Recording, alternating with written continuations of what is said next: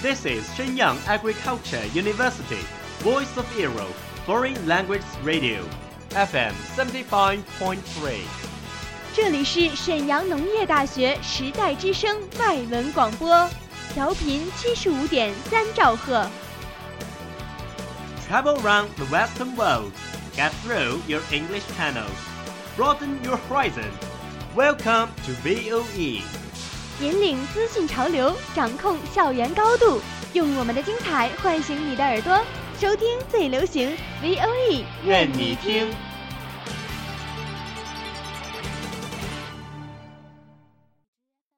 The United Nations has extended its staff benefits to all married gay couples, despite a campaign led by Russia against the measure. The most watched news anchor on American TV, Brian Williams, has now been suspended for six months without pay from NBC. A new dress by British retailer Roman Originals has attracted the world's attention. Do you know what happens in every corner of the world?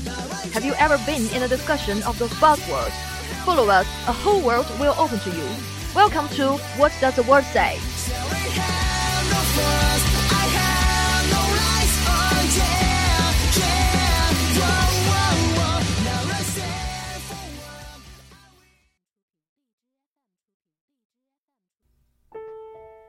Hello, everybody.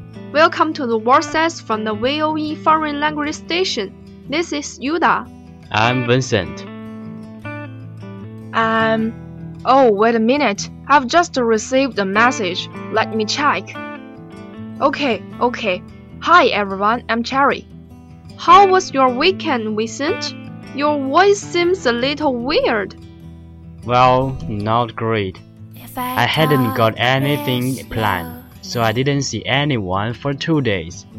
And to be honest, I felt very lonely. There was a real physical feeling in the pit of my stomach. Poor Vincent. You do sound really down in the dumps. Well, the subject of today's show is the relationship between mobile phone addiction and loneliness.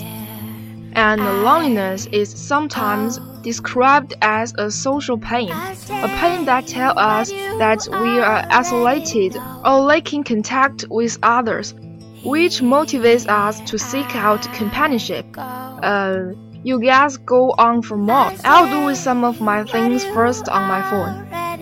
Alright, Yoda. How does being sociable help us as a species then? It's all about cooperation or working together to get something done. For example, finding food. Well, I suppose I cooperated with the pizza delivery guy for a shared outcome. You paid him and he gave you the pizza. Exactly. But it wasn't a socially enriching experience. Um, yeah, it isn't easy to meet people you really like, so often you might as well just on your own. Finish texting? Not yet. I just can't help saying it because I'm suffering from the loneliness. No wonder you keep chatting on QQ. Well, in some situations, being lonely may be a good thing because it encourages you to be sociable. In other situations, it may be useful to tolerate or put up with loneliness. That's good point. Does all the tweeting, messaging, and chatting online that we do make us lonelier? Because we are getting out lives and meeting fewer people? Or do virtual connections stop us from feeling lonely? Those are good questions. Sociologist Eric Klinenberg talk about it that we just don't have great research showing that we are significantly more lonely or isolated today than we were 10 or 20 or 30 years ago. That means critics who say that Facebook or the internet or whatever device you carry with you is making you lonelier and more miserable. They just don't have that much evidence to back it up. So there isn't enough evidence to back up or support the claim that social media is making us feel lonelier.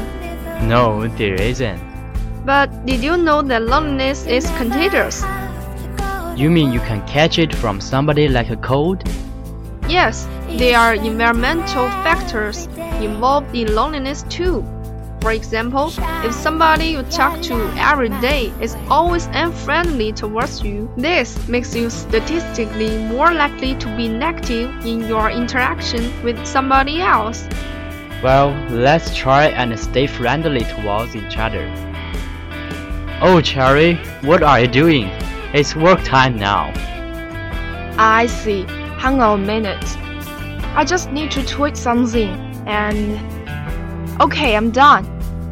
I suppose social media has quite a big impact on our life. What do you think, Yoda? Yoda? Oh, oh, hey, I'm here. Just reply a message, sorry. Well, interpreting conversations to check your phone has become a social norm, hasn't it, Yoda? I don't agree. Social norms are the rules of behavior considered acceptable in a group or society. I didn't mean to ask you. Well, um, I do get one up about people constantly checking their devices.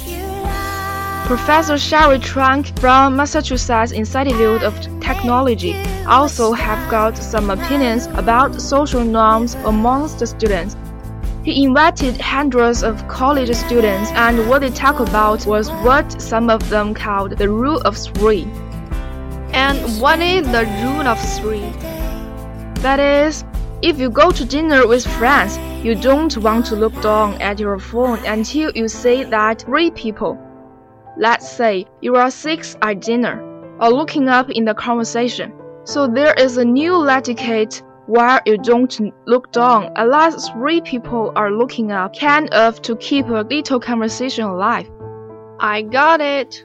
Yesterday, I was in a cafe and two girls came in.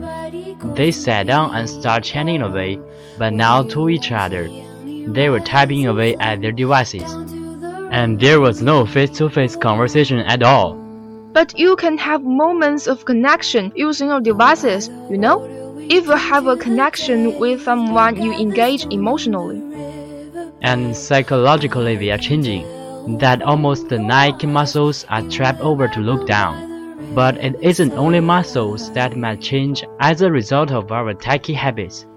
使用手机不仅使我们的肌肉发生改变，It's the way we interact or engage with each other too。同时也改变了我们互动的方式，也就是彼此交流的方式。 Yep, let's sum up today's show. First, there isn't enough evidence to support the claim that social media is making us feel lonelier. Then, 孤独感是会传染的. Let's try and stay friendly towards each other. The last point, mobile phone addiction do harm to people. Okay, it is time to say goodbye again. Hope you enjoy our program. See you next time.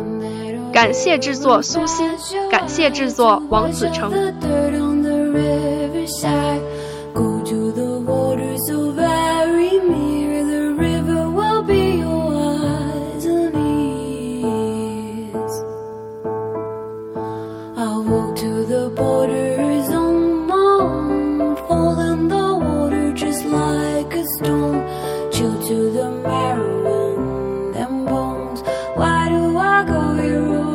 That's all of today's programs. Thank you for listening.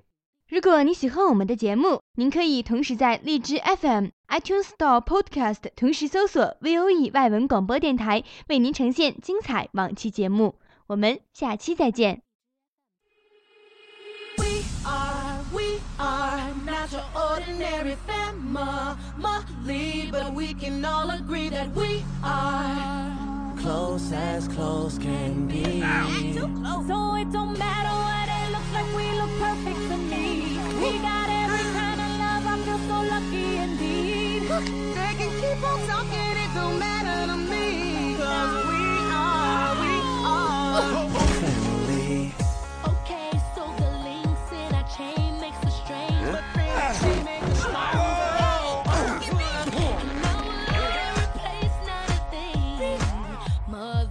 or father. Go, Manny.